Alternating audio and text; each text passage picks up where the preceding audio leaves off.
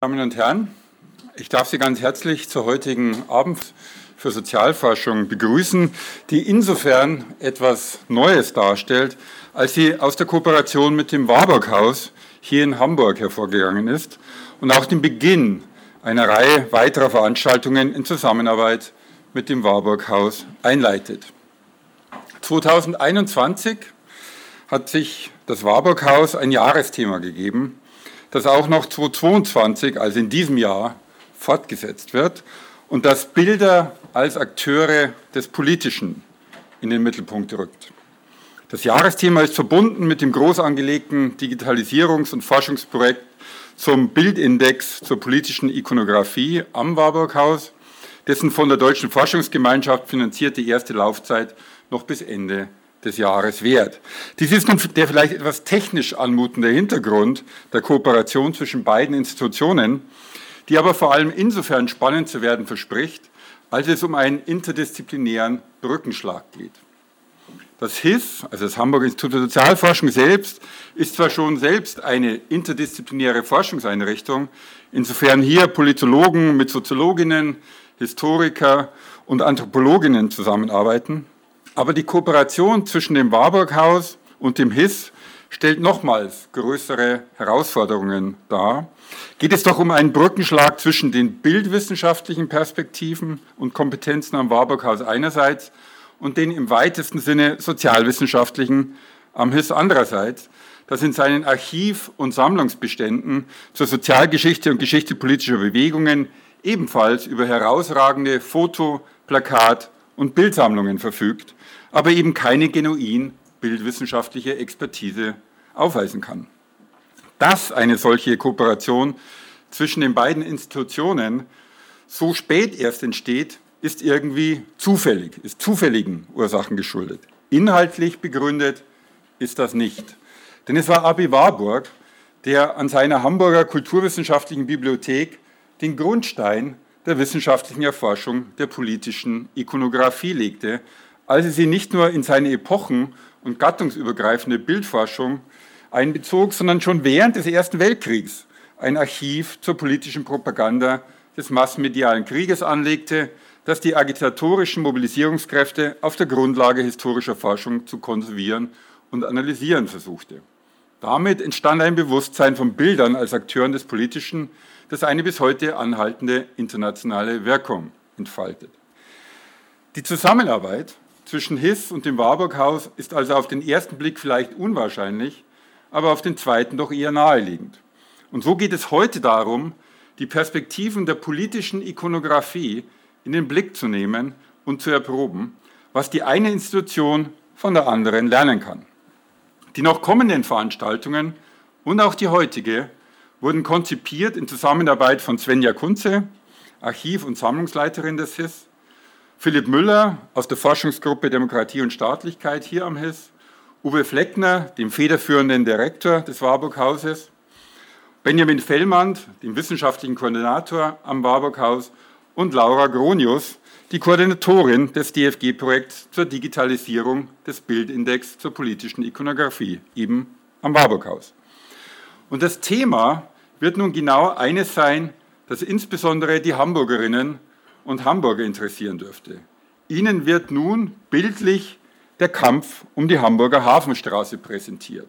Und ich freue mich extrem auf diese Veranstaltung, freue mich auf eine lebendige Diskussion danach. Ich gebe aber zunächst mal Benjamin Fellmann vom Warburg Haus das Wort, der sicherlich auch noch einige Worte zu dieser Kooperation zu sagen hat.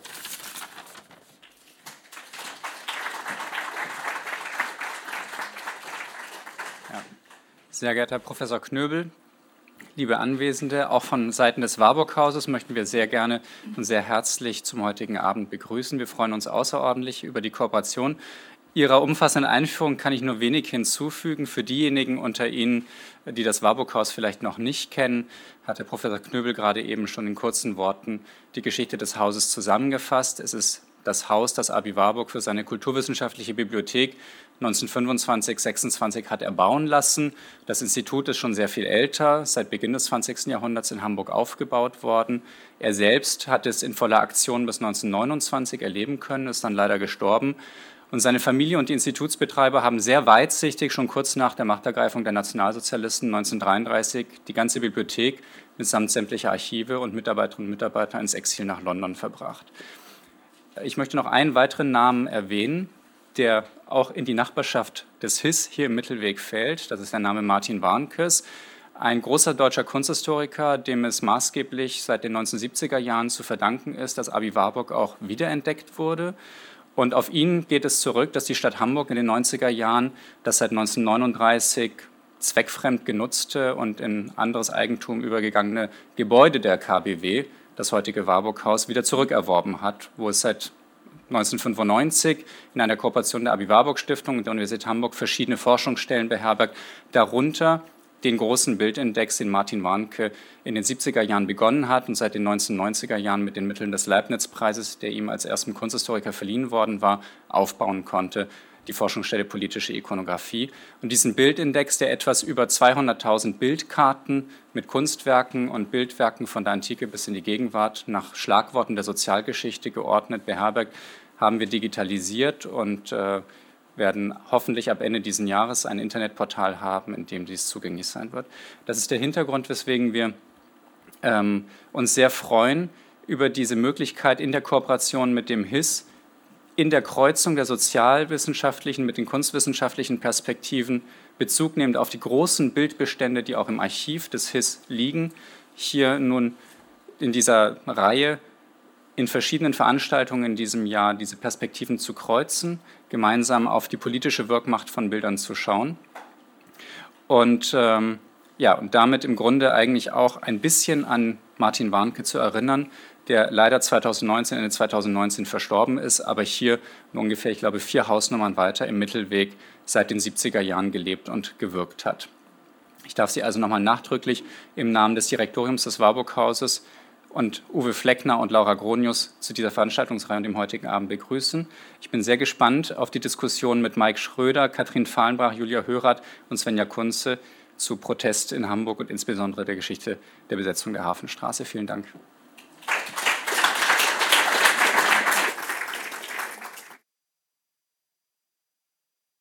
Einführung. Ähm, es geht um eine Reihe von Veranstaltungen und ich glaube, wir haben letztes Jahr im Herbst angefangen, uns intensiver darüber zu unterhalten, wie eine Kooperation stattfinden kann, welche Themen, welche Veranstaltungen passend, interessant, spannend sein könnten. Und wenn ich mich richtig erinnere, war Fotografie oder Protestfotografie auch eines der ersten Themen, das uns dazu in den Sinn gekommen ist, als wir damals in der Bibliothek ähm, des Warburg-Hauses zusammengesessen haben und diese Veranstaltungsreihe geplant haben. Ähm, das hat natürlich einerseits damit zu tun, wie erwähnt, dass das HIS-Archiv große Bildbestände zum Thema Protest und soziale Bewegungen hat. Ähm, es war aber auch der Zeitpunkt, an dem wir noch dabei waren, eine neue Fotosammlung zu übernehmen, nämlich 5000 ähm, Aufnahmen aus dem Archiv von Mike Schröder der heute unser Gast ist und der als Fotograf sozusagen auch der Star des Abends sein wird, auch wenn er das vielleicht gar nicht so gerne hört. ich werde ihn und ich werde ihn und seine ähm, Fotosammlung gleich noch etwas näher vorstellen und freue mich doch sehr auf das Gespräch mit ihm über die politische Dimension von Fotografien und des Fotografierens, eben aus der Sicht eines Fotografens. Ähm, ja, und neben dem künstlerischen Medium, das in dieser Veranstaltung eine Rolle spielen sollte, nämlich der Fotografie, war auch das politische Thema schnell gefunden. Ähm, wir mussten uns auf ein Thema beschränken und ich denke, das macht auch Sinn, um irgendwie einen Anknüpfungs Punkt, Gesprächspunkt zu finden, um weiter darüber hinaus über Protestfotografie nachzudenken. Und auch da kamen aus dem Fotobestand uns die Aufnahmen ähm, der, von besetzten Häusern, von Hausbesetzungen, von entsprechenden Protesten vom Häuserkampf in Hamburg sozusagen entgegen. Denn da waren doch sehr viele Fotos enthalten und auch sehr unterschiedliche, sehr spannende Fotos, die auf den ersten Blick irgendwie entgegenstachen. Und ähm, ich glaube auch das Thema Hafenstraße ist immer noch sehr präsent in Hamburg. Ähm, ja, eben diese Bilder von der Hafenstraße, solche im wörtlichen, aber auch ähm, Bilder im übertragenen Sinne, sind eigentlich in Hamburg ähm, seit den ersten ähm, Hausbesetzungen 1982, 83 sehr präsent und spätestens seit 1986, 87, als der Konflikt eskalierte, eigentlich auch bundesweit ähm, bekannt und in aller Munde gewesen, in der öffentlichen Debatte, aber auch in der Medienberichterstattung. Unter anderem betitelte die Zeit in ihrer Chronologie zu den Barrikadentagen im November 1987 eben hatte, sie hatte den Titel Bilder wie in Belfast. Ähm, und ich vermute, damals wussten alle, was gemeint war, sowohl aus den Bezügen ähm, zu Nordirland als eben auch, wenn man über die Hafenstraße spricht, was damit gemeint war. Selbst ich, ich war damals zehn, ich kann mich noch vage an die Nachrichtenbilder erinnern. Und daran, ähm, als ein oder zwei Jahre später, ähm, es muss ungefähr, ja, es muss Ende der 80er gewesen sein, bei einer Stadtrundfahrt auf dem Weg zu einer Musical oder einem Musicalbesuch in Hamburg der Weg auf an den Häusern der Hafenstraße vorbeiging, die Fahrt langsamer wurde, damit man Fotos machen konnte. Und ähm, das Musicalpublikum im Bus schwankte, ähm, auch da habe ich noch eine Erinnerung zwischen Faszination und Empörung angesichts der bunten Häuser und allem, wofür sie standen. Ähm, es wird heute Abend also im weitesten Sinne ähm, um politische Fotos gehen, um das Politische beim Fotografieren, um die politische Wirkung, die Fotos entfalten, entfalten können und dies eben am Beispiel von Protestfotografie rund um die Hausbesetzung in der Hafenstraße. Ich möchte aber jetzt zunächst ähm, die Runde auf dem Podium kurz vorstellen und herzlich willkommen heißen. Schön, dass Sie alle da sind. Ganz außen ähm, sitzt Dr. Julia Hörath. Sie ähm, studierte Geschichte und Politikwissenschaften an der Universität Osnabrück und an der FU Berlin und promovierte 2013 ähm, zu den KZ-Einweisungen der sogenannten asozialen und Berufsverbrechern. Die Studie wurde mit dem Herbert Steiner Preis ausgezeichnet und ist natürlich auch veröffentlicht. Ähm, seit 2017 ist sie wissenschaftliche Mitarbeiterin am Hamburger Institut für Sozialforschung und wendet sich in ihrer gegenwärtigen Forschung vor allem der Frage nach den Zeitvorstellungen der neuen Linken in der Bundesrepublik zu. Neben ihr ähm, sitzt Dr. Katrin Fahlenbrach. Ähm, sie ist Professorin für Medienwissenschaft an der Universität Hamburg und wir freuen uns eben auch, dass da noch ein Kontakt entstanden ist, der vielleicht auch den Auftakt für, für eine engere Zusammenarbeit zumindest einen engeren Austausch bilden kann. Ähm, ihre Forschungsbereiche umfassen vor allen Dingen die Ästhetik und Wahrnehmung audiovisueller Medien, also auch Fotos, ähm, Metaphern und Ikonen der Medienkultur sowie Bildmedien in der Protestkommunikation. Und zu, den, zu diesen Themen hat sie auch ähm, ausführlich publiziert, unter anderem wahrscheinlich ein Standardwerk ähm, in dem Bereich, würde ich sagen, Protest. Äh, äh, Protestinszenierungen, da geht es um visuelle Kommunikation und Kollektivitäten, kollektive Identitäten in Protestbewegungen. Aber sie hat in jüngster Zeit zum Beispiel auch zum Videoakt Aktivismus und zu Formen und Strategien der audiovisuellen Mobilisierung im Netz publiziert. Und wie angekündigt, der Star des Abends, Mike Schröder. Mike Schröder ist freier Fotograf und Fotojournalist, ähm, geboren in Hamburg, aufgewachsen in den USA und in Deutschland und seit 1985 Mitglied und Gesellschafter der Hamburger Fotoagentur Argus. Ähm, Einerseits hat diese Fotoagentur ähm, Auftragsarbeiten für Unternehmen im Bereich Reise und Tourismus, Architektur, aber auch Stockfotografie ausgeführt, aber eben auch und ganz besonders waren die Fotografinnen und Fotografen der Agentur und natürlich auch Mike ähm, als Fotojournalisten unterwegs und Mike insbesondere im Bereich politisches Zeitgeschehen und soziale, ökologische Themen. Ähm, seine Fotos, die einen geografischen Schwerpunkt auf Hamburg und Norddeutschland haben, sind in zahlreichen Zeitschriften und Zeitungen erschienen, darunter der Spiegel, die Zeit, Stern, Times Magazine und Newsweek. Ähm, vielleicht noch eine ähm, kurze Bemerkung zum Ablauf des Abends. Ähm, wir haben ihn grob in zwei Teile gegliedert. Der erste wird ein eher Vortragsteil sein oder er wird sich hier auf das Podium und ähm, den das Vortragspool konzentrieren. Der zweite wird dann eine Diskussion sein, zu der Sie dann auch herzlich eingeladen sind, beizutragen und irgendwie Fragen mitzuentwickeln, ähm, Fragen einzubringen, auf die wir noch nicht gekommen sind. Im ersten Teil ähm, wird zunächst Julia Hörath uns die Ereignisse rund um die Hausbesetzung in der Hafenstraße und eben auch den historisch-politischen Kontext dieser Ereignisse in Erinnerung rufen. Danach habe ich dann Gelegenheit, ähm, etwas ausführlicher mit Mike zu reden, mit Mike Schröder zu reden und ihm sozusagen alle Fragen loszuwerden, die ich einem Fotojournalisten schon immer stellen wollte. Und ich freue mich wirklich sehr auf das Gespräch. Und schließlich wird als Abschluss dieses ersten Teils Katrin Fahlenbach etwas ähm, Food for Thought noch dazu beitragen, ähm, wie sich denn die Protestästhetik oder die Ästhetik von Protestkommunikation in den Hafenstraßenbildern widerspiegelt und ähm, wie man das Ganze dann weiterdenken kann. Ähm, dabei werden Sie auch immer schon Fotos aus der Sammlung von Mike Schröder sehen, entweder als Teil der kurzen Vorträge oder als Bilder für sich stehend und sicherlich auch für sich wirkend. Ähm, das wird hoffentlich über die, ähm, über den, die ähm, Beamer-Leinwand äh, funktionieren, aber auch im Internet äh, mit einem extra Bildschirm. Ich denke, dann, nach dann etwa 35 Minuten geballte Informationen und visuellen Eindrucken werden wir dann alle einige Fragen und Gedanken haben, weswegen dann auch der zweite Teil ähm, des Abends oder für den zweiten Teil noch genügend Zeit eingeplant ist, um eben ja, eine Diskussion einzustellen, einzutauchen und Fragen zu stellen. Aber jetzt übergebe ich an Julia Hörath.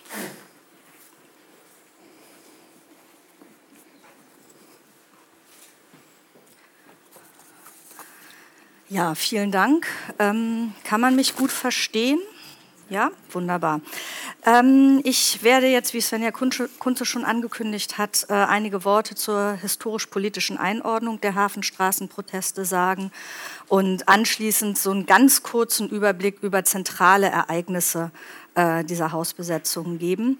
Ich werde dabei auch schon einige Bilder zeigen und möchte dazu jetzt äh, noch ein paar Worte vorweg schicken. Also zum einen ähm, werde ich teilweise Bilder zeigen, die jetzt äh, nicht notwendiger die Ereignisse genau illustrieren, die ich erwähne in meinem Vortrag. Also es kann halt sein, ich spreche über ein Fest, das im September 87, sage ich jetzt mal, stattgefunden hat und wir haben aber nur Bilder über ein Fest im Mai. Ähm, also nur um das, dass Sie das wissen, dass Sie nicht irritiert sind. Manchmal stimmen sozusagen die Daten, die ich im Vortrag nenne, nicht eins zu eins mit der Bebilderung überein.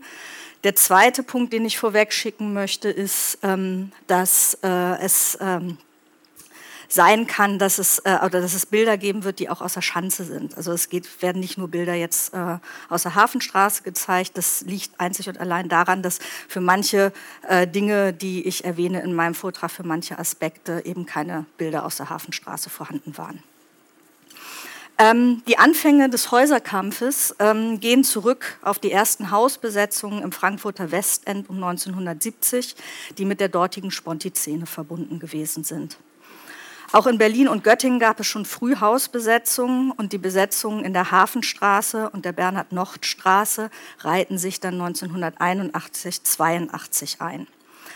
Etwa zur gleichen Zeit gab es eine große Welle von Hausbesetzungen in West-Berlin.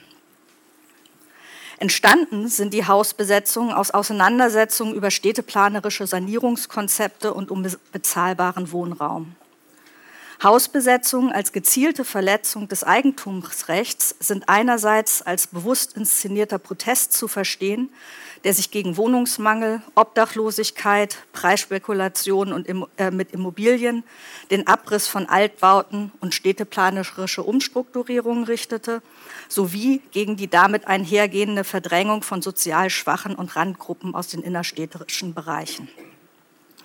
Andererseits sind sie als Akt der Selbsthilfe und des Empowerments zu verstehen, indem man sich eben entgegen geltender Normen und äh, Gesetze das nimmt, wovon man meint, dass es einem zusteht. Ähm, das kann auch als Ausdruck der Politik oder des Prinzips der Politik der ersten Person verstanden werden, die für die Spontis der 1970er Jahre und in ihrer Folge dann auch für die Autonomen typisch waren. Die Autonomen gingen ab Mitte der 1970er Jahre aus dem teilweise gewaltsamen Kämpfen der Anti-AKW-Bewegung in Brokdorf und Grone, Gronde, aber eben auch aus den Hausbesetzungen hervor. Entgegen dem zum Teil in der Presse erzeugten Bild waren die Hausbesetzerinnen aber nicht ausschließlich militante Autonome. Gerade in den Anfängen war die Hausbesetzerinnen-Szene ähm, ein buntes Spektrum aus Studierenden, Gastarbeiterinnen, Auszubildenden, Obdachlosen und alternativ bewegten Jugendlichen. Von der politischen Stoßrichtung her lässt sich das Spektrum grob in die Instandbesetzerinnen und dann eben doch in die militanten Autonomen differenzieren. Ähm, für die Instandbesetzerinnen stand der Kampf gegen städteplanerische Umstrukturierung und für bezahlbaren Wohnraum im Vordergrund. Und die Autonomen sahen den Häuserkampf als Hebel für eine weitergehendere Kritik am kapitalistischen System. Es gab aber politische Ideen, die durchaus quer zu diesen Unterscheidungen lagen. Unter den HausbesetzerInnen gab es Anarchistinnen, Antiimperialistinnen, Leute aus der Ökologiebewegung, aus der Alternativszene sowie Künstlerinnen und Künstler. Des Weiteren gilt es zu betonen, dass die HausbesetzerInnen-Szene wie überhaupt die radikale Linke nicht monothematisch war. Man engagierte sich auch in der Anti-AKW-Bewegung, unterstützte den Hungerstreik der RAF oder die sogenannten Befreiungskämpfe in Kurdistan und Palästina. Die Übergänge waren also fließend. Es gab im Zeitverlauf wechselnde Kräfteverhältnisse und natürlich auch biografische Übergänge. Einerseits durch Radikalisierungsprozesse, andererseits aber auch und gewissermaßen in umgekehrter Richtung durch die Hinwendung zu pragmatischen Lösungsansätzen. Gemeinsam war den verschiedenen politischen Richtungen, dass sie die Hausbesetzung als Teil des Kampfes für mehr Freiräume verstanden, in denen man alternative Formen des kollektiven Zusammenlebens erproben wollte. Ich komme nun zu den Eckpunkten der Entwicklung in der Hafenstraße. Die Besetzungen in der Hafenstraße begannen im Herbst 1981 als stille Besetzung von zwölf Häusern vorwiegend durch die bisherigen BewohnerInnen, ähm, die bis dahin Mieterinnen des Studentenwerks waren, das einen pauschalen Nutzungsvertrag hatte, der zum Jahresende 81 auslief. Die Saga, eine städtische Wohnungsbaugesellschaft, die die Häuser verwaltete, beabsichtigte aber, die Häuser abzureißen und durch Büroneubauten ersetzen zu lassen. Anfang 1982 ähm, wurden die Besetzungen dann öffentlich gemacht. Es folgte ein 13-jähriges Tauziehen zwischen Stadt und Besetzerin, bestehend aus Räumungen, Wiederbesetzungen, Kampagnen, Demonstrationen, Gerichts- und äh, Vertragsverhandlungen. Im Jahre 1982 kam es nach anfänglichen Räumungen zu einer vorläufigen Einigung mit dem damaligen Bausenator Lange über die Nutzung der Häuser. Im November 1983 wurden dann Einzelmietverträge mit den BewohnerInnen geschlossen, ähm, die eine Laufzeit von drei Jahren hatten. Die Bewohnerinnen hatten ursprünglich es abgelehnt, Einzelmietverträge abzuschließen, ähm, sind dann aber doch darauf eingegangen. Ursprünglich wollten sie einen Kollektivnutzungsvertrag. Und ähm, als Beispiel, ich werde jetzt im Folgenden noch auf verschiedene Protestformen eingehen. Ähm, also ein Beispiel dafür ist, äh, dass erzählt wird, dass äh, die Verträge von einigen der Besetzerinnen damals mit B. Setzer unterschrieben worden seien, ohne dass das äh, die VerhandlungspartnerInnen auf der Seite der Stadtverwaltung bemerkt hätten.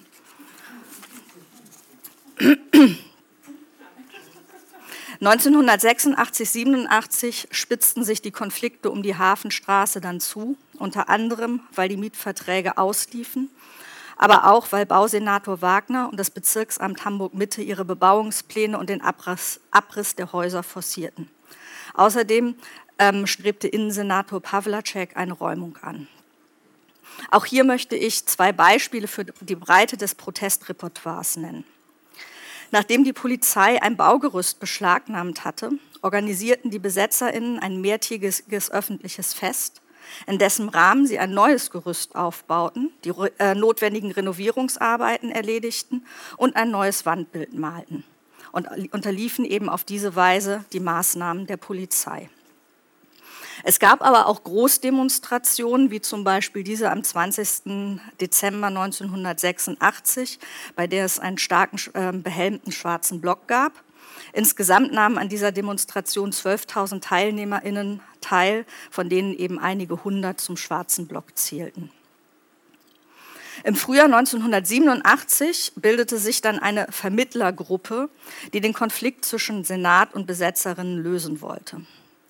Man schlug eine Entschärfung äh, durch den Verkauf der Häuser vor und dachte dabei ursprünglich an eine gemeinnützige Interessengemeinschaft Hamburger Bürgerinnen, die eben die Häuser kaufen sollte.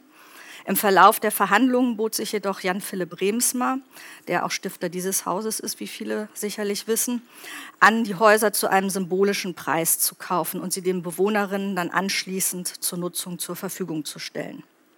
Dieser Vorstoß scheiterte jedoch im Sommer 1987. Im Juli 1987, nach einer Teilräumung, organisierten die BewohnerInnen dann Filmnächte auf der Balduintreppe, um durch die so erzeugte Öffentlichkeit die Wiederbesetzung der geräumten Wohnungen zu schützen. Ebenfalls im Sommer 1987 fand auch der Bau der Sicherungseinrichtungen für die Häuser statt. Man baute Betonpoller auf die Gehsteige und versah die Häuser mit Stahltüren. Die Situation spitzte sich zu. Der Senat machte seine Einwilligung in die Verhandlungslösung von einem Abbau der Sicherungseinrichtungen abhängig, den die Bewohnerinnen jedoch verweigerten. Es kam zu einer Pattsituation. Und im November 1987 stellte dann Hamburgs erster Bürgermeister Hans von Donani den BesetzerInnen ein letztes Ultimatum, das er damit verband, dass er mit seinem Amt dafür bürgte, dass bei Abbau der Sicherungsanlagen keine Räumung stattfinden und dass der angebotene Vertrag tatsächlich eingehalten würde. Die Bewohnerinnen gingen auf dieses Angebot oder auf dieses Ultimatum dann ein und organisierten für den Abbau der Barrikaden und Sicherungsanlagen wiederum eine breite Unterstützungskampagne von äh, Sympathisantinnen und Nachbarn, die dazu diente, um durch die so erzeugte Öffentlichkeit Druck auszuüben und damit die Stadt zur Einhaltung ihrer Zusagen zu zwingen. Auch nach der Vertragsunterzeichnung 1987 kam es immer wieder zu Auseinandersetzungen um die Hafenstraße zum Teil auch im Zusammenhang mit Besetzungen in anderen Gebieten der Stadt. Auf der Kippe stand die Situation erneut 1993, als das Oberlandesgericht Hamburg den Pachtvertrag aufgrund von Vertragsstößen einzelner Bewohnerinnen für gekündigt erklärte. 1994 bot der erste Oberbürgermeister Henning Foscherau den Bewohnerinnen dann aber einen Verzicht auf Räumung und Abriss an, unter der Bedingung, dass sie die Bebauung angrenzender Grundstücke akzeptierten. Wenig später konnte dann tatsächlich mit dem Bau von Sozialwohnungen begonnen werden. Und 1995 wurden die Häuser schließlich für circa zwei Millionen Mark an die eigens gegründete Genossenschaft Alternative am Elbufer verkauft. Und seither werden sie von den BewohnerInnen selbst verwaltet. Dankeschön. Vielen Dank.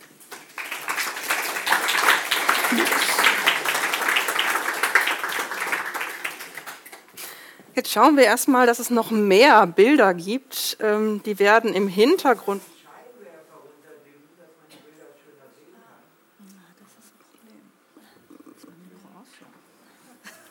So. Präsentation von Beginn an. Und wenn jetzt alles so funktioniert, wie es funktionieren soll, laufen Bilder durch. Ich hoffe mit genug Zeit, die während unseres Gesprächs zu betrachten. Und ich denke, dann werden sich ähm, einige, einige Aha-Erlebnisse ergeben, oder zumindest ist das die Hoffnung. Ja, ähm, ich hatte schon ähm, kurz ähm, angedeutet, wie die Bilder zu uns gekommen sind von Mike Ströder. Ähm, wir haben als Archiv des Hamburger Instituts für Sozialforschung 5000 ähm, Bilder aus einem umfangreichen Bestand übernommen. Das passt insofern ganz gut zu unseren Beständen, als wir ähm, recht große Fotobestände bereits haben in der Sammlung Protest, Widerstand und Utopie in der Bundesrepublik Deutschland, in der wir seit fast 35 Jahren zum Themenbereich Protest und soziale Bewegungen sammeln. Ähm, in dieser Fotosammlung ähm, befinden sich etwa 350.000 Fotos von Negativen über Dias und Abzügen bis zum Digitalfoto. Ähm, diese bilden eigentlich von den Anfängen der Friedensbewegung in den 50er Jahren bis äh, hin zur Studentinnenbewegung der 1960er, Themen wie Abrüstung, internationale Solidarität, Demokratiebewegung, Anti-Atom-Proteste bis hin zu Umweltschutz- und Antirassismus-Initiativen, ein sehr breites Spektrum von ähm, Protestbewegungen, alternativen Lebensvorstellungen ähm, ja, und auch Widerstand in der Bundesrepublik ab. Und ähm, für uns ist es, irgend, ist es eine sehr wertvolle Ergänzung. Also einerseits ist es eine eigenständige ähm, Quellengattung, ähm, andererseits aber auch in Ergänzung mit den Schriftgutbeständen eben Themen zu dokumentieren und aufzuarbeiten. Also unser Blick auf Fotos ist in erster Linie der sozialwissenschaftliche oder der von ähm, Historikerinnen und Historikern, die das Ganze als Dokumentation von Ereignissen sehen. Und insofern ist es, glaube ich, ganz besonders spannend, eben dann im Verlauf dieser Veranstaltungsreihe auch den Blick der ähm, Bildwissenschaftler, der Kunstwissenschaft ähm, die Bilder, denke ich, in einem sehr anderen Kontext ähm, betrachten und möglicherweise auch ablegen, beschreiben, archivieren, nutzen als wir, als sehr spannend. Ja, also die Fotos kommen ähm, oft als Teil größerer Abgaben ins Archiv, also zum Beispiel aus Fotografennachlässen. Ähm, zum Beispiel haben wir Fotos von Manfred Tripp, der in den 50er bis 80er Jahren in, ähm, im Frankfurter Raum fotografiert hat, und von Günter Zint, der und einem Hamburger Fotografen, der uns ähm, digitale Kopien seines Archivs überlassen hat. Und eben seit zwei, äh, 2019 beginnt Mike Schröder, ähm, von dem wir eben besagte 5000 Fotos sukzessive übernommen haben. Mike hat dazu über diese zwei Jahre hinweg sein eigenes Fotoarchiv eben aus seiner Tätigkeit für Panfoto aufgearbeitet und aus, wir haben vorhin noch mal nachgerechnet, etwa 200.000 Einzelmotiven, die auf negativen Vorlagen ähm, und hauptsächlich aus den 80er und frühen 90er Jahren stammen, für uns eine Auswahl zum Thema politisches Zeitgeschehen, Zeitgeschehen Protest und soziale Bewegungen zusammengestellt. Ähm, die Fotos liegen uns als hochwertige Digitalisate vor. Und, das ist aus Archivsicht natürlich der Clou, auch mit ausführlichen Metadaten versehen. Und das dank der Arbeit von Silke Schröder, die sehr ähm, intensiv nochmal recherchiert hat, um ähm, Daten, Anlässe und solche Dinge nachzuvollziehen. Wir wissen also zu jedem einzelnen Bild, wann und wo, zu welchem Anlass es aufgenommen wurde und welche Personen abgebildet, abgebildet sind. Ähm, Mike hat die Bilder in monatlichen Lieferungen abgegeben und dabei auch immer viel zu den Aufnahmen, wie sie entstanden sind, welche Geschichten dahinter stecken, ähm, erzählt. Also hinter jedem Bild steckt neben den nüchternen Metadaten immer auch eine Geschichte. Und da die Fotos vor allem Protest und soziale Bewegungen abbilden, ähm, ist dieses eben auch oft eine im engeren oder manchmal weiteren Sinne politische Geschichte. Ähm, ich hatte eben schon erwähnt, dass unter diesen 5000 Fotos auch insgesamt etwa 600 Aufnahmen zu dem Thema Hausbesetzung in Hamburg sind. Ähm, auch hier der Schwerpunkt 80er, frühe 90er Jahre. Und da ist natürlich sowohl die Hafenstraße und die umgebenden Häuser ähm, abgebildet, als auch Hausbesetzungen, zum Beispiel im Schanzenviertel.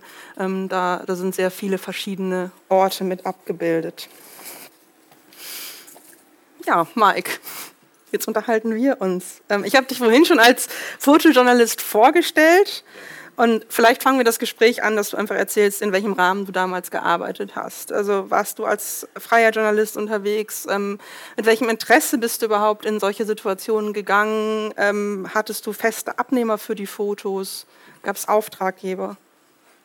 Ja, also jetzt bin ich hier. Ich wäre natürlich lieber hinter der Kamera als vor der Kamera und äh, bin natürlich jetzt ein bisschen nervös. Okay. Ähm, ja, ich. Ähm, das ist natürlich jetzt eine, eine, Frage, die, die hat natürlich mit mir zu tun. Ich, ich habe äh, schon immer Interesse gehabt, gerade was Wohnungspolitik angeht. Ich habe als, als 16-Jährige äh, habe gesehen, dass es einen Häuserblock gab, was einfach leer stand. Ich habe das nicht verstanden, wieso dieser Häuserblock leer steht. Ich, hab, äh, ich bin ja, wie Sven ja erzählte, ich bin in den USA aufgewachsen. Meine Eltern sind aus Deutschland rausgegangen, weil sie es gab keine Wohnung damals, 56, und die sind in die USA ausgewandert, sind wieder zurückgekommen. Als sie wieder herkamen, gab es wieder keine Wohnung. Also diese Wohnungsproblematik verfolgt mich natürlich. Ich finde es auch äh, schrecklich, dass es, dass es jetzt noch schlimmer ist als jemals zuvor, muss ich dazu sagen. Es ist unglaublich, was in der Wohnungsmarkt da abgeht, aber das ist ein anderes Thema.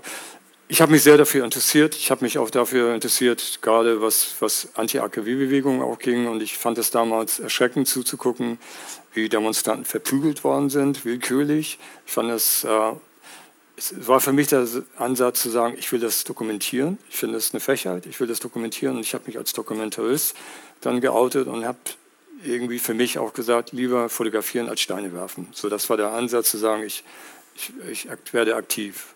Und das hat sich dann e-, entwickelt. Dann hat man seine erste Veröffentlichung in der Taz gehabt, dann hat man seine erste Veröffentlichung in der Hamburger Rundschau und so entwickelte sich das weiter. Und Kollegen von mir, Freunde von mir, die schon aktiver waren, die haben dann eine Agentur gegründet, 81, Argus Foto. Ich habe dann immer nebenbei versucht, meine Sachen da reinzubringen und 83 war ich dann so der Best Boy. Ich habe dann auch für die gearbeitet und 85 war ich Gesellschafter und die Agentur Argus hatte schon Kontakte, unter anderem zum Spiegel.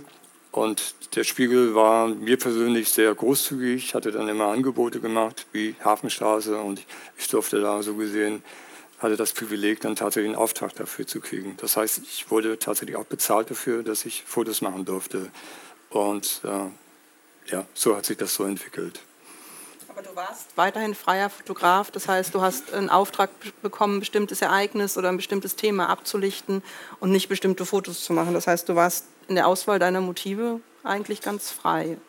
Ja, das war auch, äh, für mich auch ganz wichtig. Also der Spiegel hatte nicht den Doktrin zu sagen, das musst du fotografieren, das, sondern ich habe selber entschieden, was ich als wichtig empfinde. Und äh, in, in, in der Situation finde ich das auch wichtig zu wissen, dass ich dann auf von vornherein bestimmte Fotos nicht produzieren werde, nicht fotografieren werde. Und, äh, und mit diesen mit, mit diesem Einklang äh, war das so gesehen auch die Möglichkeit, auch eine gewisse Sympathie auch zu den Hausbesetzern zu haben, egal ob das jetzt Hafenstraße ist oder sonst wo. Also für mich war es immer wichtig, diese Situation zu dokumentieren und, und mehr nicht. Ja, das, da schließt sich meine Frage eigentlich ganz gut an. Also was, was ist der Blick des Fotografen? Nach welchen Kriterien hast du haben wir jetzt auf diese Hausbesetzungen, die Demonstrationen und dieses ganze Umwelt geguckt, Motive gesucht oder ausgewählt? Oder wie viel ist dann beim Fotografieren in der Situation auch spontan? Äh, wir hatten ja das Privileg als, als Spiegelfotograf auch äh, einfach bei einer Demonstration oder bei einer Hausbesetzung einfach von, von A bis Z dabei zu sein. Also wir standen nicht unter dem Druck jetzt äh, wie DPA oder AP oder ähnliche Agenturen, dass die immer geguckt haben, der DPA-Fotograf geht weg, also muss der AP-Fotograf auch weggehen. Nein, wir sind da geblieben und aus der Situation oder der Fotograf erarbeitet sein Thema. Also er guckt und versucht nicht als im Mittelpunkt zu stehen, sondern steht eher im Hintergrund. Und es kann natürlich sein, dass es Situationen gibt, wo man dann vielleicht was verändert, wo man vielleicht ein bisschen inszeniert. Wenn also beispielsweise an der Wand eine Graffiti steht und ein Hausbesitzer rechts unten sitzt, dann könnte es sein, dass ich ihn bitte, dass er sich dahin setzt, weil das sonst kein Foto ist. Also ein prägnantes Foto will ich schon erstellen. Der Auftraggeber will ja schon ein paar Fotos von mir sehen und ich will dann auch entsprechend den Grafiker auch was anbieten. Mhm. Hm. Also natürlich spielen dann visuelle und ja fotografisch professionelle ähm, Aspekte eine Rolle, wenn es um Fotos geht. Aber inwiefern würdest du aus deiner Erfahrung sagen, spielen eben auch eigene politische Standpunkte und Anliegen eine Rolle, gerade eben in so konfliktbeladenen Themen in der Hafenstraße?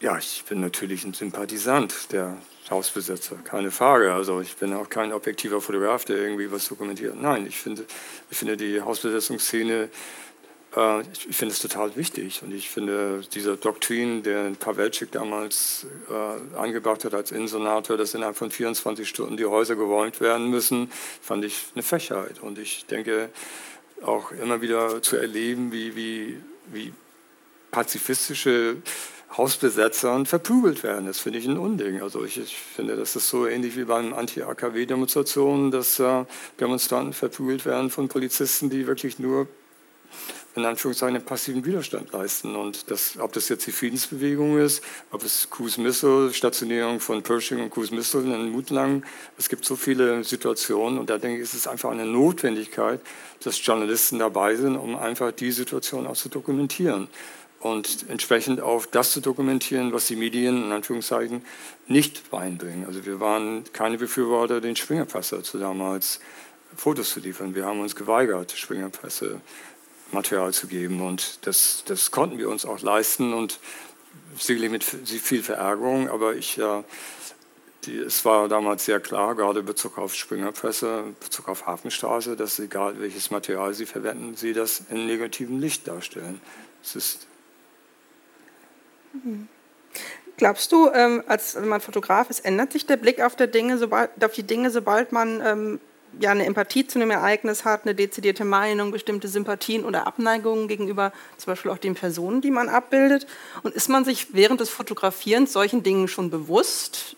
Äh, oder ist das tatsächlich dann eher so situationsgebunden, dass man also darüber noch gar nicht nachdenkt? Nein, ich, ich also ich, äh, ich, ich denke nicht darüber nach. Also ich denke also für mich ist wichtig, dass ich nicht als störend bin. Also ich dokumentiere was, ich möchte auch nicht im Vordergrund stehen, ich stehe im Hintergrund und finde es auch ganz wichtig, im Hintergrund zu stehen und, äh, und dann ereignet sich das. Und ich würde auch nie personifizieren und sagen, oh der Mensch, den mag ich nicht und den fotografiere ich jetzt nicht. Das ist, das ist nicht meine, nein, ich versuche immer in dem Sinne objektiv zu bleiben und würde dann anschließend das Material aussuchen, was ich als wertig finde und das andere schmeiße ich weg. Also wenn man die Fotos betrachtet, ich denke, da sind jetzt schon einige auch in diese Richtung ähm, durchgelaufen. Ja. Du warst in vielen Situationen sehr nah dran an den Motiven, ähm, sowohl an den HausbesetzerInnen und du warst auch einer der wenigen Fotografen, der zum Teil auch in besetzten Häusern ähm, fotografieren durfte. Ähm, aber du warst auch in sehr vielen konfliktbeladenen Situationen sehr nah dran, eben bei Polizeieinsätzen. Wie haben die jeweiligen Konfliktparteien ähm, auf dich als Fotograf reagiert? Vielleicht fangen wir an mit den ähm, HausbesetzerInnen, die eigentlich, äh, wenn wir das formul diplomatisch formulieren wollen, sehr misstrauisch bis ablehnend gegenüber den Medien waren. Zu Recht auch. Zu Recht auch. Also ich, ähm, ich hatte ja nun, es, es gibt Personen wie Mabili Stokes, die, äh, wo ich äh, äh, ein freundschaftliches Verhältnis. Wir haben dann dadurch auch ein, eine Möglichkeit gehabt, aber für mich war immer ein, einen gewissen Abstand zu halten. Also ich mochte nicht, also ich, du hast ja gerade beschrieben, dass ich in den Häusern war, aber es war für mich jetzt nicht, das ist so eine Intimsphäre und ich möchte es auch gar nicht dokumentieren. Das ist so ein privater Bereich, wo ich sage, nee, das ist nicht meine Aufgabe, das darzustellen. Aber die Akzeptanz von den Bewohnern, dass ich da bin, äh, das war okay. Also auch zu wissen, dass es Fotos gibt, die ich nicht produziere, weil ich nicht als, als äh, Exekutive irgendwelche Strafverfolgung mhm. nachgehen will. Also das ist nicht meine Aufgabe. Mhm. Und das wussten die Bewohner auch und entsprechend hatte ich so gesehen eine freie Hand. Mhm. Und die Polizei, wie ist die Polizei bei Einsätzen ähm, mit der Presse, vielleicht auch mit der als besonders kritisch wahrgenommene Presse umgegangen? Äh, ja, das, ist, das gibt sicherlich einige Gerichtsurteile und auch einige blaue Flecken. Und ja, also die Polizei ist mir gegenüber äh, manchmal sehr hart umgegangen. Also um das jetzt so ein bisschen äh, äh souverän auszudrücken. Also es ist, nein, es ist, äh, ich habe eher Angst vor der Polizei als vor den Demonstranten. Also, und, das, äh, und die Polizei hat fand ich auch äh, in, in ihr fast militärischer Art auch immer wieder gab es Situationen, wo sie ihren Schlagstock eingesetzt haben und, und dort eingesetzt haben, wo eben die Medien nicht waren. Und das fand ich als Aufgabe zu gucken, dass man da ist, wo dann sowas passieren könnte. Also es, als Beispiel ist ja nicht nur die Hafenstraße, sondern zum Beispiel die Anti-Impis, die haben jedes Jahr ihre Demonstration vom Knast, vom Untersuchungsgefängnis, fand dann immer statt, genau am Silvesterabend um 12 Uhr und haben dann solidarische Grüße den Häftlingen geschickt oder gesungen. Und die Polizei hatte natürlich überhaupt kein Interesse dann, an Silvesterabend dort mitzudemonstrieren. Und dann haben sie die Demonstranten schikaniert mhm. und vielleicht mal den Gummiknüppel irgendwo hingesteckt. Und das fand ich einfach eine Frechheit. Und das sah ich mich, äh, fand ich eine Notwendigkeit, dass man das auch dokumentiert. Und wenn sie mich sahen und das Licht blitzte, dann waren sie schon verärgert, klar. Mhm. Und äh, ja, und es gab auch schon Verhandlungen, wo dann tatsächlich Polizisten äh, dann bin nicht nur ich, es gibt einige, ob das mal wie die Struckes ist oder das Henry Schulze ist, es gibt einige Fotografen, die, die auch verletzt worden sind und wo dann äh, tatsächlich bei den einen gab es dann Erfolg, bei dem anderen nicht. Ich, habe einen Prozess gehabt, wo es einen Erfolg gab, wo, da, wo tatsächlich der Polizist dann auch belangt worden ist, aber das ist, äh, das ist eher die Ausnahme. Mhm. Also in Berlin ist es komplett anders. In Berlin und es mögen noch so gute Fotos gemacht werden von dem Polizist, der ein Medien, Kameramann oder etc. etc. sogar willkürlich die Ausrüstung vielleicht auch verletzt. Und trotzdem gibt es keine PK-Nummer, wo man irgendwie sagen könnte, die Person muss nochmal die Konsequenzen da ziehen. Es gibt also von staatlicher Seite oder von staatsanwaltlicher Seite immer wieder, wir können den Beamten nicht finden. So, mhm. und das finde ich geht nicht. Also. Mhm. Ähm, du hattest gerade auch schon mal darauf angesprochen, dass äh, manche Fotos zumindest, ich will nicht sagen inszeniert sind, aber irgendwie teilweise auch ähm, für das Foto so gerichtet wurden oder hergerichtet wurden. Denkst du, dass Fotos eine andere Qualität haben, wenn sie sozusagen beiläufig entstehen, als wenn die Fotografierten wissen, dass sie fotografiert werden? Zum Fotografieren einladen oder sich vielleicht sogar bewusst inszenieren. Also klassische Inszenierungen, da haben wir ja auch schon einige Fotos gesehen, wären ja zum Beispiel Pressekonferenzen oder Ortstermine von PolitikerInnen. Aber wenn man die Bilder betrachtet, ähm, ein gutes Stück Selbstinszenierung, ob ironisch oder nicht, also da kamen oder kommen auch noch die Bilder ähm, von den beiden HausbesetzerInnen, die sich da mit Spielzeugpistolen nach einem angeblichen Waffenfund ähm, posieren. Ähm, auch da gibt es ja offensichtlich eine gewisse Selbstinszenierung. Spielt man da als Fotograf das Spiel gerne mit oder ähm, sucht man doch auch eher andere Motive? Naja, zum einen ist es ja manchmal sehr ernst alles und wenn da ein bisschen Komik mit reinkommt, warum nicht? Also ich finde das sogar lustig. Aber ähm, die andere Seite ist, man, also gerade die Hafenstraße, die ja permanent belagert worden ist von der Polizei, und manchmal 24 Stunden und wochenlang, monatelang sogar. Und wenn die dann tatsächlich mal sich ausruhen oder mal entspannt irgendwo hinstellen oder, oder einfach die Situation mal genießen, kein Lärm, keine Polizei, dann, dann kann es natürlich sein, dass sie dann gerade in dem Moment ein Foto machen. Aber dann ist es irgendwie aus einer aus eine großen Bandbreite entstanden. Mhm. Ähm, auch das hattest du gerade schon so ein bisschen angedeutet, aber ich möchte doch noch mal darauf zurückkommen. Ähm, gibt es Motive oder Situationen, ganz besonders im Zusammenhang mit den Hausbesetzungen in der Hafenstraße, die du bewusst nicht fotografiert hast oder wo du gesagt hast, ähm, du hast Fotos, die du gemacht hast, nicht zur Veröffentlichung weitergegeben? Und wenn ja, was waren, was waren Gründe? Ja, ganz einfach Straftaten zum Beispiel. Das ist nicht meine Aufgabe. Also jetzt, ähm, nein, ich finde, dass ich diene nicht der Exekutive und es gibt Situationen, also wir wählen immer von Pressefreiheit, es gibt Situationen, wo es nicht Bestandteil ist. Äh, ist beispielsweise äh, in, in, der Bürgerschaft passierte es einmal, dass äh, Flugblättern verteilt worden sind und das hatte das ZDF-Team damals gefilmt. Der Verfassungsschutz wollte die Aufnahmen haben und ZDF hatte sich zuerst geweigert und hat dann doch das Material gegeben. Und es ist nur ein Beispiel. Also das möchte ich nicht. Ich möchte nicht als Handlanger des Exekutive dienen und dann anschließend eine Hausdurchsuchung haben. Also das ist nicht meine Aufgabe. Und ich habe, seitdem du die Fotos gemacht hast, sind ja zum Teil 35, 30 Jahre vergangen. Ja. Und wenn du aus der Rückschau auf die damaligen Ereignisse, aber auch so aus der persönlichen Rückschau ähm, schaust, würdest du die Ereignisse heute anders fotografieren oder anders mit den Fotos umgehen? Äh, damals war ja analog, deswegen schwarz-weiß. Mhm.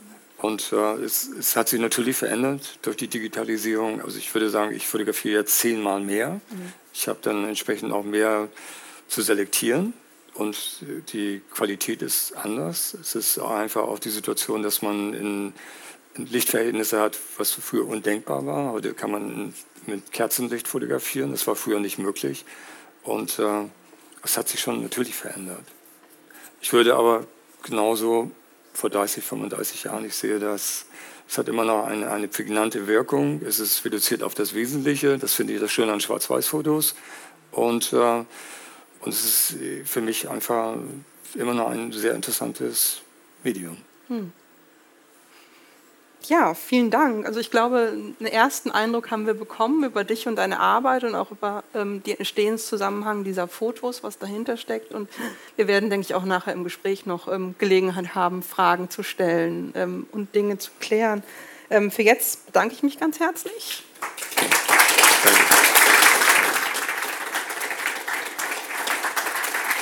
Und ähm, gebe weiter an Katrin Fahlenbrach.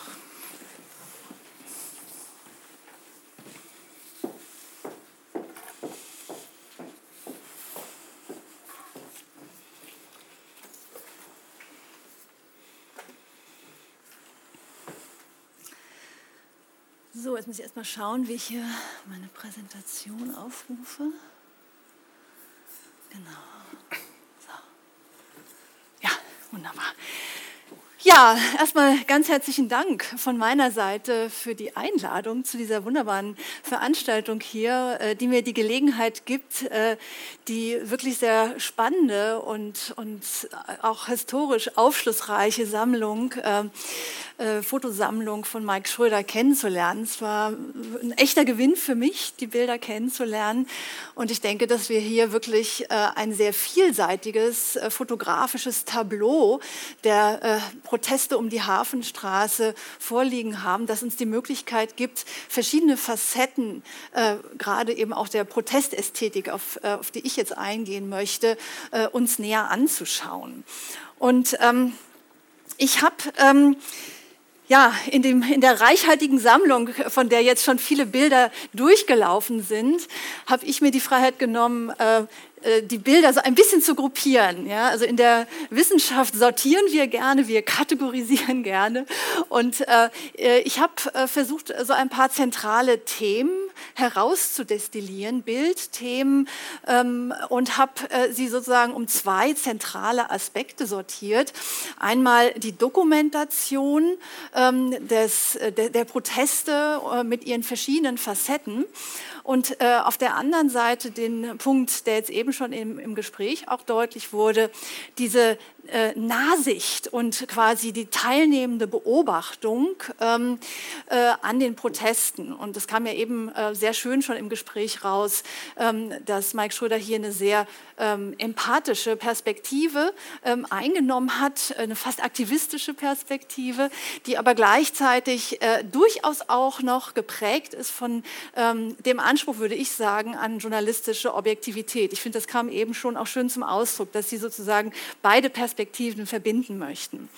Und also ich, ich beginne mal mit diesem ersten Komplex. Ähm, und ähm, da ist natürlich, was die fotografische Dokumentation anbelangt, stehen Straßenkämpfe äh, natürlich sehr stark im, im Vordergrund.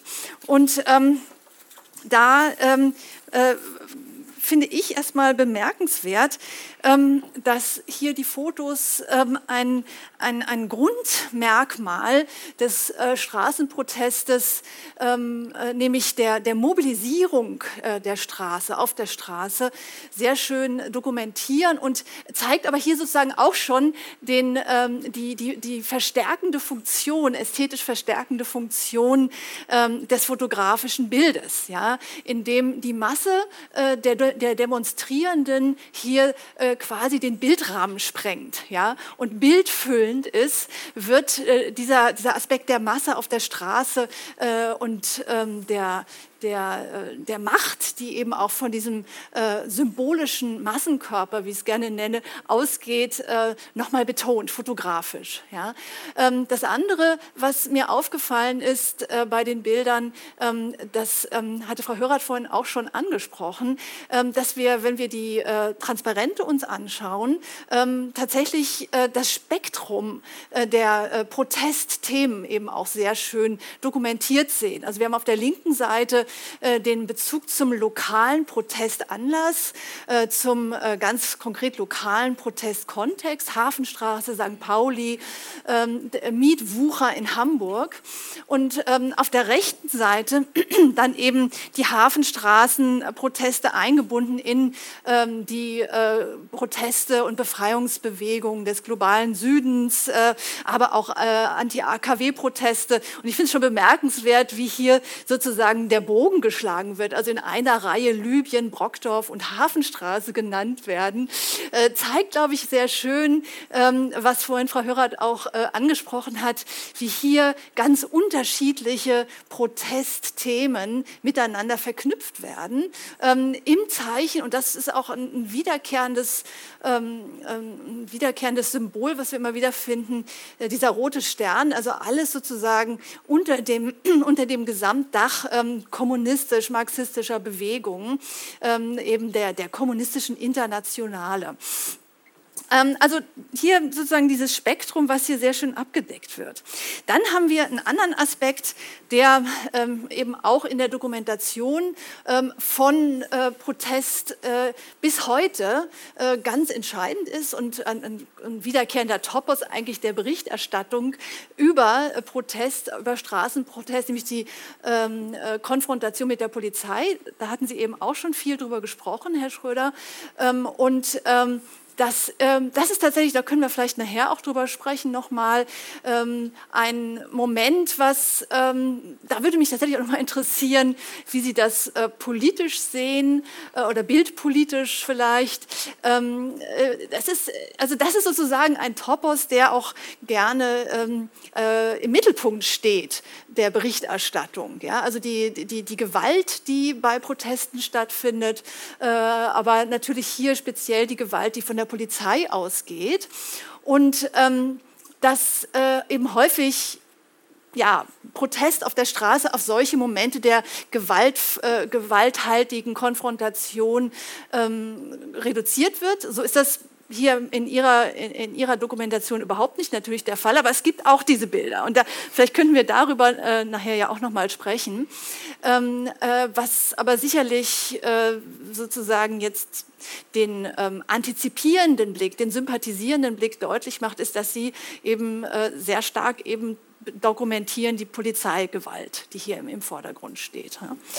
Ähm, aber war eben wichtig, nur um das Ganze sozusagen auch so ein bisschen im medialen Kontext zu sehen, ähm, dass, äh, also auch im, im, Kontext von Berichterstattung, äh, dass äh, eben die Polarisierung, die Konfrontation der unterschiedlichen Seiten natürlich unglaublich aussagekräftig ist, auch dann für die Berichterstattung und hier Nachrichtenwerte in der Berichterstattung auch bedient. Ähm, ebenso die Barrikadenkämpfe und der, Bau der Barrikaden. Wir hatten vorhin schon die Bilder gesehen, in denen die Barrikaden auch wieder abgebaut werden. Und hier fand ich besonders schön, ähm, eben auch die symbolische Aufladung dieser Barrikaden, ähm, etwa äh, durch das, äh, äh durch das äh, Symbol der ähm, Hausbesetzerszene, dieser, dieser N-Blitz, der durch einen Kreis äh, äh, fährt und äh, der äh, ja auch ein bisschen verwandt ist äh, mit dem äh, Anarcho-Symbol der autonomen Bewegung ähm, und das hier sozusagen auch im, auf der Straße umgesetzt wird. Ja? Also das, das finde ich eine ganz schöne, ähm, ganz schöne Symbol, symbolische Aufladung auch dieser Barrikaden und hier aber auch wieder die Polarisierung als ein, ein wichtiger Topos der, der Berichterstattung über äh, Straßenproteste. Dann haben wir auf der anderen Seite ähm, dezidierter kreative Protestformen ähm, bei denen, äh, da fand, das fand ich jetzt auch nochmal so in der Rückschau bemerkenswert, auch die Kontinuitäten der anti-autoritären Bewegungen von um 68 äh, noch unglaublich äh, deutlich sind. Ja, also wir haben hier eine Sponti-Ästhetik, die eben sehr stark gekoppelt ist mit, den, mit, äh, mit situationistischen Auffassungen von Straßenprotest. Ja. Ähm, also äh, situationistische Konzepte, in denen sozusagen die öffentliche Ordnung ähm, gestört wird, also jetzt nicht äh, durch, äh, sag ich mal, gewalthaltige äh, Aktionen oder Straßenkämpfe außer Kraft gesetzt wird und provoziert wird, sondern durch kreative Formen des Protestes, durch happeningartige Formen, durch Musik, durch Verkleidung ähm, und ähm, aber auch, äh, das ist ganz wichtig, die ähm, Inszenierung des Körpers ähm, als Protestkörper. Also dass hier, wir hatten vorhin den, den symbolischen Massenkörper, ja, mit den Transparenten und den Symbolen. Und hier haben wir sozusagen die Bemalung des eigenen Körpers, aber wir hatten eben auch die Verkleidung gesehen, äh, die ähm, eben des Einz den Einzelnen, ähm, äh, die einzelnen Aktivistinnen und Aktivisten ähm, als äh, im Zeichen ähm, von Protest, und zwar hier von einem sehr ähm, äh, bunten, kreativen Protest äh, äh, zeigt. Und ähm, das sind ähm, also sehr interessante Aspekte. Und dann haben wir hier dieses Beispiel, das wurde eben auch in der, äh, im Gespräch angesprochen, ähm, kreativer Protest jetzt auch im Hinblick ähm, auf, auf die Kamera. Ja? Also ähm, auf der linken Seite äh, äh, die, die Aktivistin, die sich, äh, die sozusagen das öffentliche Bild ähm, der Hafenstraßenbesetzerinnen ähm, als Linksterroristen äh, ironisch aufgreift und überspitzt äh, in Szene setzt. Und ähm, äh, mit, mit Plastikgewehr und im Vordergrund, ich weiß nicht, ob man es im Publikum gut sehen kann, auch so einem ausgeschnittenen, so einer Papp-MG, die da an der Wand steht. Äh, dann natürlich die, äh, die Maskierung ähm, und äh, der ironische Spruch, was lange gärt, wird endlich wild, auch wieder mit dem kommunistischen Stern. Ähm, äh, Wut, äh, Wut, äh, Entschuldigung, wird endlich Wut, Entschuldigung. Äh, und ähm, passt aber auch irgendwie wild. Ja. Ähm, und ähm, das heißt also, dass hier äh, diese, dass hier die Kamera, und das würde mich auch nochmal interessieren, Herr Schröder, ähm, inwieweit ähm, eben hier doch äh, so eine bewusste Inszenierung auch in Richtung Medienöffentlichkeit stattgefunden hat. Ja? Äh, also sie sozusagen nicht nur als Sympathisant, der äh, für die Szene sozusagen ähm, die Ereignisse und das ganze, das, diesen ganzen Prozess dokumentiert, sondern eben schon auch als Spiegeljournalist, als, als Taz-Journalist oder jemand, der in diesen Medien eben auch publiziert. Ähm, und ähm, ich würde ja schon tippen, dass das schon strategisch ein bisschen mitgedacht wurde hier, ähm, dass, man, äh, dass man eben hier auch in die Öffentlichkeit hinein äh, über, über das Medium der Fotografie auch provozieren möchte. Also können wir vielleicht später nochmal drüber sprechen. Ja, und dann, was ich auch gleich noch ähm, ein bisschen weiter ausführen werde, ähm, was als Medium äh, eben auch offenbar immer noch, ähnlich wie auch 68, sehr wichtig war, ähm, die Comics ja, und die Cartoon-Ästhetik. Ähm, und ähm, viele von Ihnen kennen sicherlich den äh, äh, bekannten äh, Berliner ähm, Comiczeichner äh, Gerhard Seifried, der äh, in Berlin eben die, die ähm, linksalternative Szene mit Hingabe in Comics äh, dargelegt hat und dokumentiert hat und Geschichten darum erzählt hat. Ähm, und das ist so ein bisschen der Stil von Seifried hier der hier aufgegriffen wird, der eben auch mit, äh, ja, mit einer bestimmten Form von Protestästhetik verbunden ist, in der es eben um, um sehr freien Stil geht, um, um einen sehr ironischen Stil auch, wie hier das Machtverhältnisse zwischen Staat und linker Protestszene äh, dargestellt werden. Und natürlich auch die, ja, auch wieder diese, diese Sponti-Sprüche, die damit verbunden sind. Ähm, ja, und dann natürlich äh, im Kern ganz wichtig äh, der Hausbesetzerszene die symbolische Aufladung ähm, der physischen Besetzung der Häuser ähm, durch die Gestaltung, durch die Gestaltung der Häuser. Ja, also äh, vorhin wurde schon von ähm, dem Einbau von Stahltüren gesprochen, das Zumauern von Fenstern. Ähm, aber symbolisch wichtig war natürlich die äh, Nutzung der Außenfassaden als gewissermaßen Leinwand für politische Botschaften äh, und ganz besonders aber auch äh, für, die, ähm, äh, für, für, das, für das Bemalen, für, das, für, die, für die visuell-symbolische Gestaltung der Fassaden, ja, die für eine expressive Protestästhetik steht, die ähm, sich in ganz vieler Hinsicht aus ganz viel unterschiedlichen ähm, Protestszenen und Protestmilieus speist. Ja, und äh, also wir hatten eben schon gesagt, die äh, antiautoritäre Bewegung, die Anarchoszene, natürlich auch die Punkbewegung. Ähm, äh, und äh, da könnte man, also Frau Hörath hatte ja vorhin einige genannt. Ähm, wenn wir uns jetzt mal diese Bilder, also hier erstmal interessant, dass neben der Außenfassade ähm, dann eben auch der städtische Umraum, also das direkte Umfeld, ähm, genutzt wurde, symbolisch als symbolische äh, Leinwand gewissermaßen mit diesen Baugerüsten und aber eben, das, da fand ich schön, diese Detailbilder von den Graffitis auf den Wänden, ähm, eben auch immer wieder die Fassaden. Und hier fällt eben äh, gerade diese Comic-Ästhetik auf. Äh, wieder der rote Stern, äh, dann äh, die Katze als Widerstandssymbol, äh, auch äh, eng mit der Comic-Kultur verbunden als, als subkulturellem Medium gewissermaßen. Ähm, die äh, eben widerständig ist, äh, die als Symbol auch des Widerstandes gilt, besonders berühmt mit dem äh, mit der französischen Comicfigur des Marci Pulami, was vielleicht einige von Ihnen kennen, und die Figur auf der rechten Seite, ähm, die äh, dem Pressefotografen äh, hier die Kamera klaut mit ihrem Schwanz, ähm, ist sehr nah dran an dem Marci Pulami, was als Figur des Comiczeichners Franquin eben als unbesiegbar gilt. Ja, es, ist, es ist scheu, aber es ist auch unbesiegbar. Und, ähm, und als solches eben äh, tatsächlich auch ein wunderbares Symbol für, für Protest.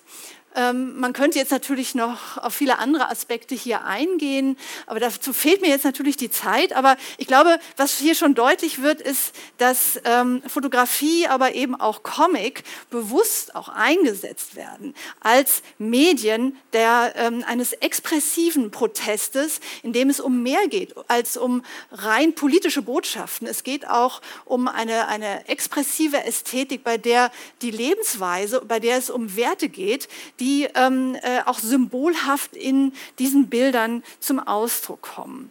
Hier auch ähm, äh, nochmal Beispiele äh, dieser Ästhetik. Ähm, äh, aus den Befreiungskämpfen ähm, im, im, globalen Süden oder eben dann rechts wieder hier die Panzerknackerbande aus Donald Duck, die Donald Duck äh, äh, niederschlägt. Und hier haben wir sozusagen auch immer wieder auch aus der Popkultur äh, Bezüge, ähm, die aufgegriffen werden ähm, und äh, bei der sozusagen diese Solidarisierung auch, die Sympathie mit den Kriminellen, den in der Gesellschaft Kriminalisierten äh, zum Ausdruck kommt.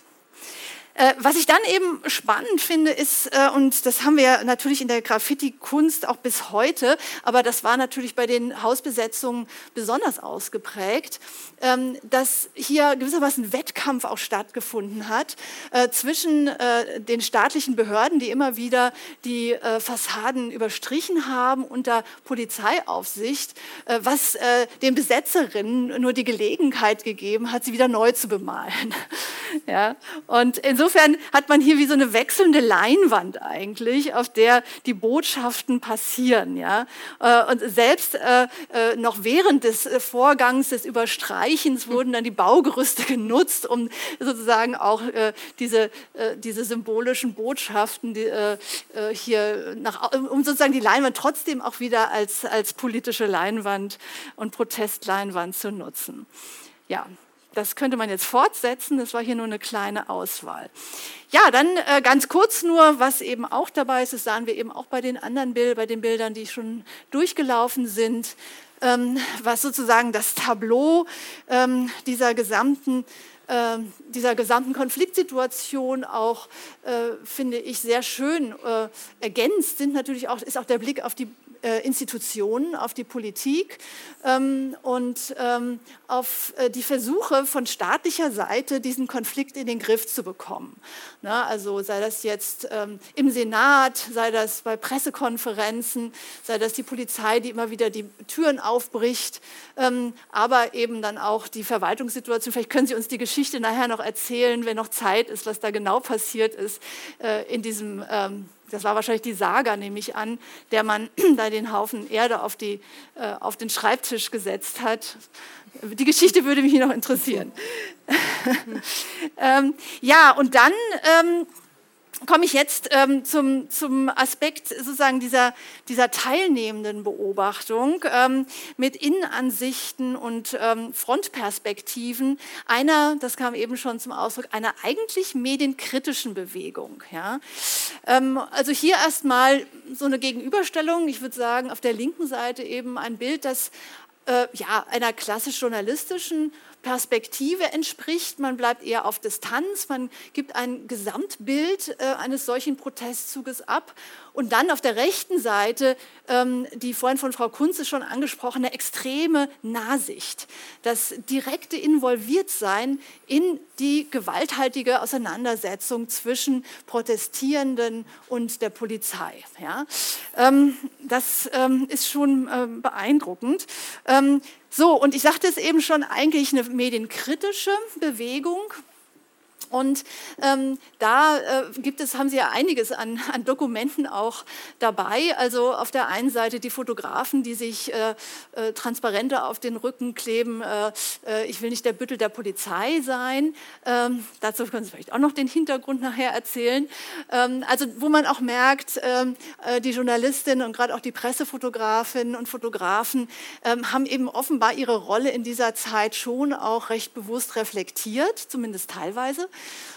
Und, ähm, äh, aber trotzdem äh, eben diese sehr, große, diese sehr großen Vorbehalte von Seiten der Bewegung gegenüber ähm, den Medien. Und äh, äh interessant auch dieses Beispiel mit äh, dem Stoppschild, also wo ein Verkehrsschild sozusagen semiotisch umgedeutet wird in ein Protestsymbol. Ja? Also ähm, äh, wo sozusagen von Seiten der Bewegung das offizielle ähm, Stoppschild äh, zu einem äh, Symbol äh, des Verbotes, also sozusagen die, die, der Appell dieses äh, Schildes äh, sich plötzlich gegen die Institution selbst wendet.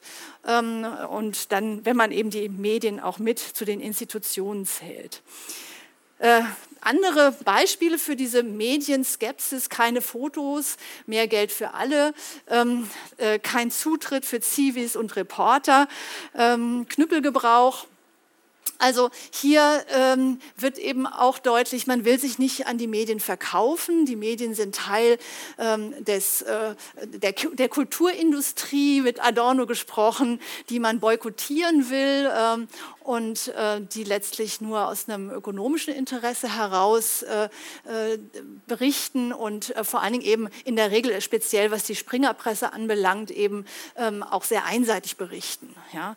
Und äh, dass man eben keine, ähm, kein, und das ist eben auch eine, hat eine lange Geschichte seit 68, äh, dass man eben die Deutungsgewalt über Deutungshoheit über die eigenen Proteste verliert, je mehr man sozusagen den Medien auch Zutritt gewährt. Ähm, interessant dann eben im, im, Gegensatz dazu die, äh, äh, die eigenen Medien, die Gegenpresse durch ähm, äh, Radio Hafenstraße, aber auch eine eigene Radio, eine eigene Zeitung zur Hafenstraße. Ähm, und ähm, ja, und jetzt aber nochmal zurück zum teilnehmenden Blick. Also hier fällt auf, ich denke, wenn man sich die Bilder anschaut, ähm, die, die, ja, die Vertrautheit, ähm, die Sie vorhin angesprochen haben, kommt hier schon zum Ausdruck. Also sie, wie nah sie sozusagen den Aktivistinnen auch im, in den Häusern kamen äh, und Teil sozusagen der, der, äh, ja, dieser Besetzerszene dann auch irgendwo waren, offensichtlich.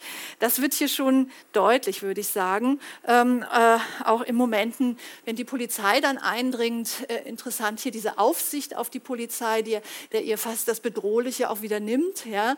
Also man, man schaut von oben auf die Polizei drauf äh, und äh, bekommt dadurch in gewisser Weise optisch auch äh, wieder die Kontrolle.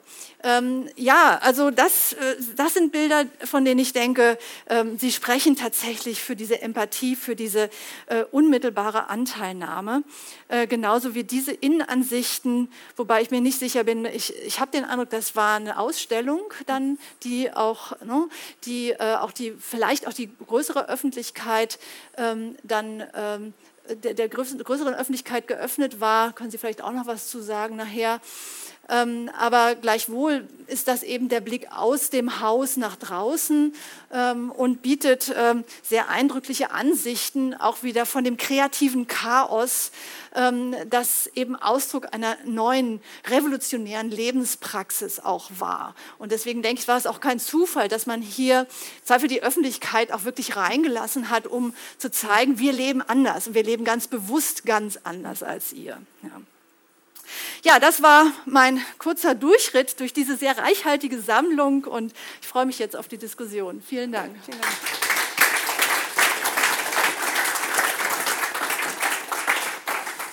Ja, ähm, ich glaube, erstmal ganz herzlichen Dank. Ähm, ich glaube, wir haben sehr viel Input geliefert und sind ja auch schon aus aus dem Podium irgendwie einige Fragen aufgetaucht, die Sie und ihr euch gerne gegenseitig stellen würdet.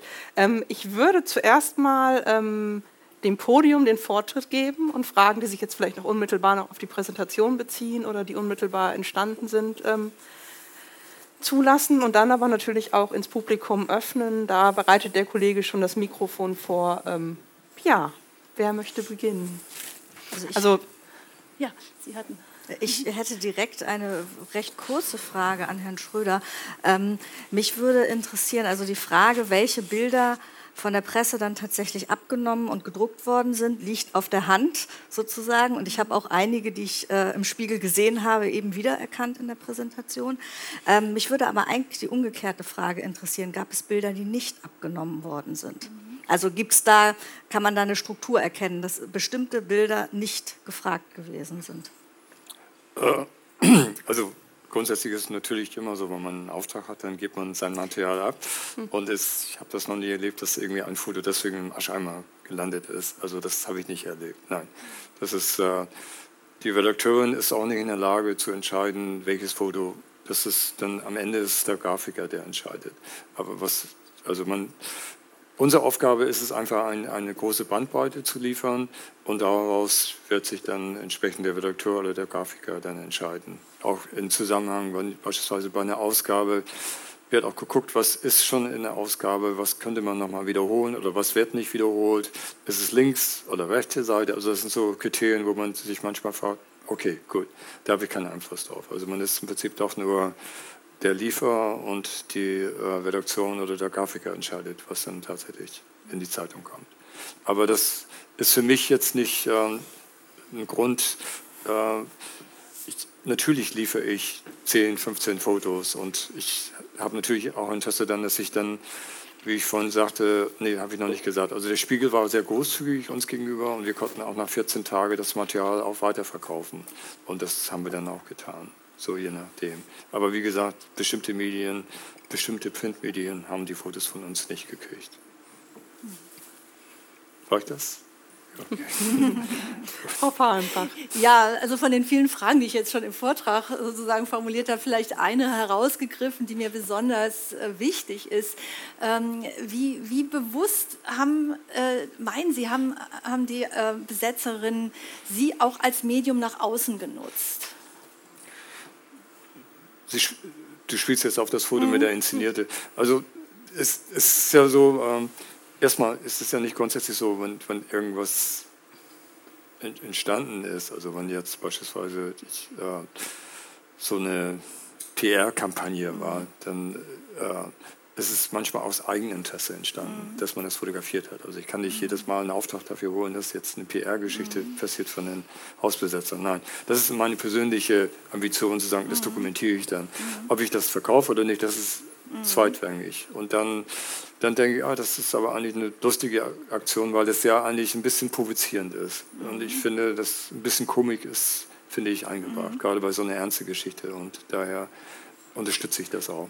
Und, und ähm, bleiben wir ruhig beim Du. Ne? Ja. Äh, beim, äh, glaubst du, dass die, ähm, äh, dass die wie, wie, wie, bewusst meinst du, äh, sind sich die Besetzerinnen gewesen? Oder haben, die, haben sie sich vielleicht, das, also vielleicht ein bisschen zugespitzt gesagt, auch instrumentalisiert, so in dem Sinne? Also ist jetzt ein bisschen überspitzt. Ja, das, es gibt sicherlich solche Sachen, wo man den Eindruck hat, dass, es, äh, dass man äh, ja, so eine manipulative etc. Aber, ähm, Zweck im Zweifel, ja. aber, aber ich, ich, äh, ich, persönlich, äh, nein, ich, ich, finde, wenn jemand so einen Aufwand betreibt, dann kann man das dokumentieren. Ob man das verkaufen kann, weiß ich nicht. Das würde ich dann anschließend entscheiden. Ich würde nicht von vornherein sagen, nee, das, also jetzt das zu selektieren und zu sagen, nein, das hat keinen Sinn, das, das würde ich jetzt, ich würde es trotzdem dokumentieren. Mhm. Egal, was das ist. Ob das jetzt, ähm, gerade in Bezug auf die Wohnwagenproblematik, die Leute, die sich Grundstücke gesucht haben, um dort, um dort zu bleiben. Es gab immer wieder Aktionen, wo sie die Medien angerufen haben. Und das habe ich natürlich auch dokumentiert, auch wenn es niemand interessiert hat was ich immer noch als Problem empfinde. Also wenn einer jetzt ein Tiny House hat und möchte das da hinstellen, weil da ein Grundstück leer steht, dann denke ich, sollte er das doch tun. Und äh, das ist leider immer noch rechtlich gesehen nicht erlaubt. Und da gibt es noch einige mehr Situationen, obwohl wir Wohnungsnot haben. Also da könnte ich mich schon wieder darüber ärgern. Gut. Kann ich da kurz? Dann würde ich sagen, Julia, du darfst noch einmal ja. und dann, dann öffnen wir. Also ich, ich würde dem vielleicht gerne noch äh, hinzufügen wollen zu dieser Frage, wie, wie bewusst ist das inszeniert. Mhm. Ähm, also es gab eine ganz klare äh, Interaktion mit, mhm. der, mit den Medien, also im Sinne von, dass Bilder bewusst gezielt aufgegriffen worden sind. Mhm. Also zum Beispiel... Ähm, wurde behauptet, irgendwie die Häuser sind halt ein rechtsfreier Raum. Das haben die HausbesetzerInnen dann gewendet, indem sie äh, sozusagen in Flugblättern äh, quasi der Polizei vorgeworfen haben, indem sie Verstöße gegen zum Beispiel äh, das Recht, was irgendwie bei Hausdurchsuchungen gilt, äh, dokumentiert haben und sozusagen der Polizei dann äh, das umgedreht haben, gesagt haben, naja, es, also die Häuser sind tatsächlich ein rechtsfreier Raum und zwar seitens der Polizei, die sich nicht an Recht und Gesetz hält. Ähm, diese Bilder, äh, die gezeigt worden sind, ähm, das war ja auch an der einen Stelle untertitelt, dass es eben nach angeblichen Waffenfunden hm. in den Häusern eben inszeniert worden ist, äh, mit Spielzeugwaffen hm. dann eben zu, ich sage jetzt mal Posen. Und ähm, also bei der Frau mit der Waffe, vor, also in der Eingangstür, habe ich mich gefragt, da musste ich sofort irgendwie an eine Kampagne denken, aber da weiß ich nicht, ob das vom Datum her stimmt. Ich glaube 1984, 85 hat äh, der Hamburger, also der Chef des Hamburger Verfassungsschutzes ähm, behauptet, dass äh, in den, also die Häuser der Hafenstraße von der RAF unterwandert mhm. worden seien und insbesondere zielte das irgendwie auf eine Frau, die angeblich äh, Verbindungen zur RAF hätte. Und also ich musste, ich will jetzt nicht sagen, weil das müsste man jetzt wirklich am Datum gucken, das ob das halt passt, nicht, ja. äh, ob das 84, 85 mhm. war, aber die Assoziation hatte mhm. ich sofort mhm. sozusagen. Das, und sowas ist immer wieder gemacht worden, dass solche Sachen aufgegriffen worden sind, ironisch gewendet worden sind, in Flugblättern und eben auch im Bild. Mhm. Ja, danke. Ja, ähm, ich würde die, die Fragerunde öffnen, also gerne dem Kollegen ein Zeichen geben, ähm, wenn Frage oder Anmerkungsbedarf besteht.